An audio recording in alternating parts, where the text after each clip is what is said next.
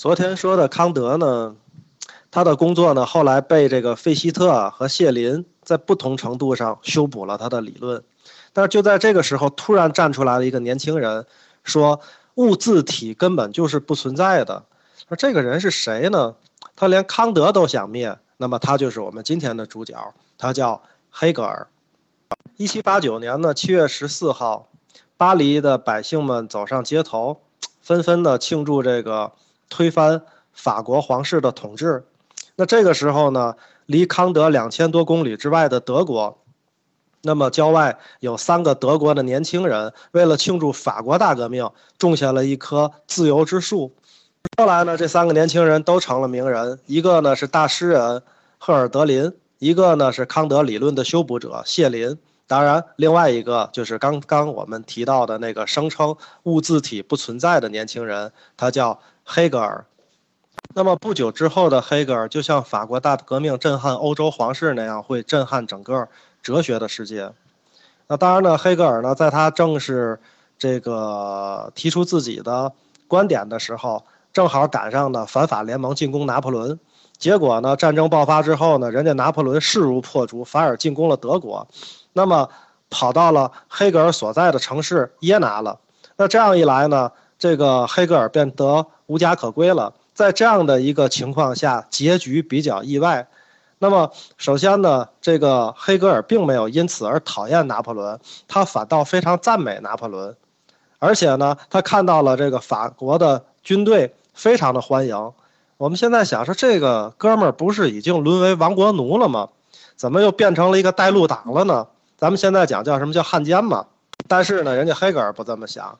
因为人家心怀的可不是区区的祖国，而是全人类和全世界。他要把全世界都统一到他的哲学理论之下。那么，黑格尔的哲学理论又是怎么样的呢？在黑格尔之前呢，每一个哲学家呢，都提出一个哲学的观点，然后呢，结果他的观点呢又被这个下一个哲学家呢所推翻了。黑格尔呢对这种情况确实是厌烦透了。那他形容讲呢，说这样的哲学史如同堆满了死人的骸骨，所以呢，他打算终结这种情况。他说呢，这个过去的哲学家们啊，那么对真理的这个认知啊，总觉得真理是静止在那儿，就等着人类去发现的，而且真理呢是固定不变的。说白了呢，就是这个世界上肯定存在一个叫做真理的固定的。东西就像考试的时候，事先肯定知道这个试卷是一定有答案来是一样的，等着这些哲学家呢去发现它。所以呢，黑格尔说，之前的那些哲学家，那么他们看待事物是孤立的、静止的看待世界，那这些哲学家实在是太幼稚了。那黑格尔认为呢，所有的这些真理，它是在运动当中的。所以呢，如果这些真理都在运动当中，那你用你那个认识论呢，或者说就去寻找那个固定的真理的方法，肯定是不靠谱的。所以呢，黑格尔认为呢，之前的哲学家所做的工作也不能说叫没有用，起码呢，在人类认知终极真理的过程中，提供了必不可少的贡献。而他这个时候提出了自己的观点，那这要这就要讲到辩证法了。那么今天的人呢，对辩证法呀有一种这种庸俗的理解，说这个辩证法啊就是讲事物要分两个方面看，对吧？别人呢批评某一个现象，你呢就可以跟他讲说要辩证的看待这件事儿。那这个事儿也有好的一面嘛，对吧？咱们用一句话说什么叫做“塞翁失马，焉知祸福”，这不就是属于辩证法的例子吗？对吧？但是这个呢，我觉得，呃，对辩证法还是有极大的误解的。那么，往往有的时候，我们说出这些俗语的时候呢，我们觉得它真的不叫辩证法，它应该叫诡辩法。事实上来讲呢，它唯一的作用就是能把所有的事实给它活个稀泥，逃避一切有意义的结论。那么，黑格尔的辩证法怎么说呢？他觉得这个世界啊，并不是没有永恒的真相，这个世界呢，也不是容不得矛盾。就恰恰相反，矛盾就是世界的本质。哎，听着这个特别熟悉，是不是我们上学的时候就好像学过呀？对，因为马克思后来批判的继承了辩证法，而且呢，把它变成了现在咱们的辩证唯物主义。那当然，马克思讲的所有的发展的终极阶段是什么呢？就是我们所说的共产主义嘛。当然，那个是马克思说的。咱们现在呢，还是回到黑格尔的概念去讲。那么说白了呢，我们其实在上学的时候还是受过这种辩证唯物主义的训练的，对吧？所以我觉得这个特别好理解。那你要说这个正能量呢？哎，它对面就有一个负能量。我们有时经常说，你要是没有负能量的衬托，何来正能量呢？对吧？那么你有一个阴，就有一个阳。那，这个我们的古人早就认识到了，阴和阳无处不在，凡是有阴的地方，又有阳。阴阳之间呢，也不是那种你死我活的关系嘛。这种冲突呢，也可以和谐共存。就像我们那个太极图叫什么？叫阴阳鱼。对吧？像那个一样，叫你中有我，我中有你，是一种互相冲突又相互依存的状态。然后呢，黑格尔讲这个冲突不怕呀，就是因为他们在动态当中正题和反题，就正面那个和反面的那个发生强烈的冲突。冲突的结果可不是说一方把另一方消灭了，是最终他们变成了一个合体，就是达到了一种协调啊，和谐升华了。那么在升华了以后的这个合体，同样又会找到与之相反的反题，然后再冲突、再升华、再产生新的合体，最终这种升华通向了人类的终极真理。黑格尔给这个终极真理起了一个名字，叫做绝对精神。哎，这个我觉得黑格尔已经到了什么程度了呢？他把这个形而上啊，已经发挥到了极致了。那我觉得呢，再给大家普及一个词儿吧，对吧？我想很多人其实都知道，叫做形而上学。那我们现在呢，就是包括在学校里以前学什么马哲的时候啊，课本是这么解释的：说这个形而上学啊，就是用孤立的、静止的、片面的方式看待问题。而且呢，在课本上，形而上学被当成一个贬义词，只要一说谁谁谁是形而上学的，我觉得基本上等于是在骂他了。但是我说实话呢，咱们的课本上呢，小时候学这个课呀，这么讲还真是不太厚道。是因为你听说过哪一个学科，哲学也好，科学也好，说他们做这个学科的时候就声称我这个学科一定立志要孤立的、片面的、僵化的研究问题？我觉得这些科学家们也好，哲学家们也好，这不吃饱了撑的吗？对吧？所以来讲呢，那么形而上学并非是这样的一个意思。我觉得呢，对形而上呢。最好的解释还真的是出自于我们中国的经典《易经》，里面写的呢叫做“形而上谓之道，形而下谓之器”。而这句话实在是太精彩了，而且特别有利于好理解这个什么是形而上学。那么其实来讲呢，我们感知之外那些无形的东西，就称之为叫做道，对吧？道是道理的道。当然来讲呢，它事实上来讲呢，比道理更加的抽象，更加的大。那前两天的群里面大家都谈论老子，对吧？那大道无形就是这样的一个意思嘛，对吧？咱们不深入把它展开了。那第二个定义呢，就是我们能感知到的东西，有形的、摸得着的，叫做气。那么气呢，是器具、东西，我们可以简单的说是物质。我觉得呢，《易经》简直就是把这个形而上学啊，这个。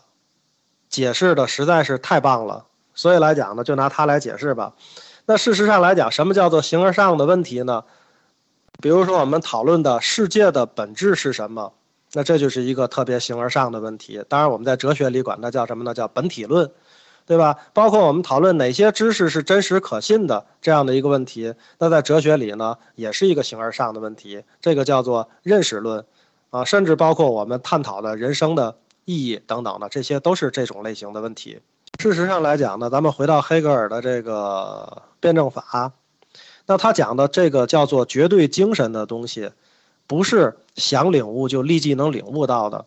那么这个要根据黑格尔的辩证法讲，一切事物在不断的变化，由低级向高级慢慢的变化，最后变到最高级才是这个绝对精神。那么他说呢，研究。这个绝对精神啊，就跟研究一个人一样，你既不能呢光看他小的时候什么样子去评判他，也不能看他中年的时候什么样子去评判他，也不能光看他老年的时候是什么样子，一定要把呢他的这个整个成长过程动态的来看，最后来去描述和评价这样的一个人。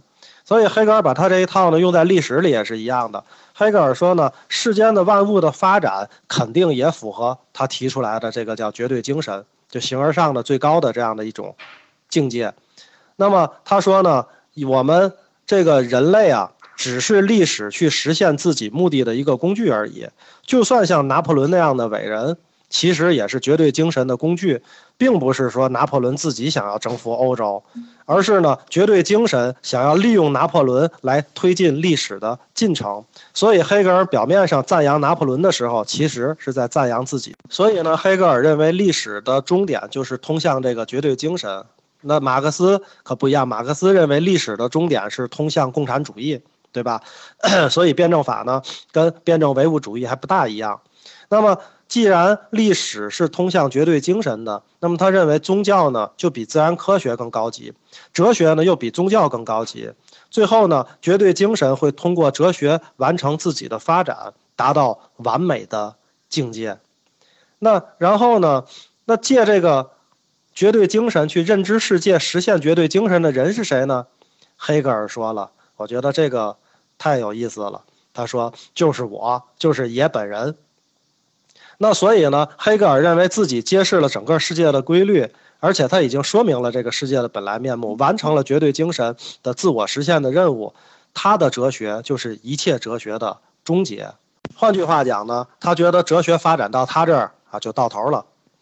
当然，站在我们今天来看哈，我们要跟他聊天的话，我们这会儿只能给他打两个字了，呵呵，是吧？那么我们说叫做聊天止于呵呵。那么其实很明显的，黑格尔的预言是错的，他并没有真正的结束哲学，因为在他身后呢，我们无论从历史上看哈，还是后来再去看这个发展，跟他的预言都不符合。但是黑格尔自己当时肯定是自己相信了，自己完成了哲学的任务。用我们现在的话讲，叫做不管你信不信，反正我信了。然后呢，我们还可以再黑一下这个黑格尔，因为他本来姓黑，那我们再黑他一下，那就双重的黑他了。这个黑格尔呢，其实他写的书啊，真的比那个康德的还难念。我们说那康德的，无非也就是整个这一个书啊，从这一页头到尾，是一个从句，你见不着一个句号。但是黑格尔可不是这样的，黑格尔的这个书呢，叫做晦涩难懂，甚至还有人评价叫神经兮兮。这个。当时呢，资助黑格尔的这个做学问的人啊，他总得有人资助他嘛，是这个歌德。那么当时呢，黑格尔的名著呢叫《精神现象学》，写完了以后呢，这歌德就慕名的去看，他觉得这个东西我支持过他嘛。刚刚看到序言，就看见一大段话，然后这一段话就看完了以后，实在就再也看不下去了，把这书一扔。但是当然。如果康德愿意再翻到另一页的话，在那一页开始就写着两个字儿，但是其实他就可以往下读了。那么黑格尔的学生里面呢，还有一个骑兵上尉，特别的崇拜黑格尔，没事就跑听他课。然后呢，黑格尔挺高兴，还专门接见了这哥们儿。然后呢，他自己呢到这个黑格尔的，到书店里买了黑格尔的著作自己看，发现一句也看不懂。那后来就去黑格尔那儿蹭课吧，蹭了几堂课下来以后，他发现居然自己连自己的笔记都看不懂，所以黑格尔的东西好像历史上有评价说黑格尔的书是特别难读的，是有这样的评价的。虽然呢，我们不要去歪曲这个辩证法，变成我们刚才说的那种和稀泥的诡辩法，但是呢，我们还是可以通俗的去解读一下辩证法的。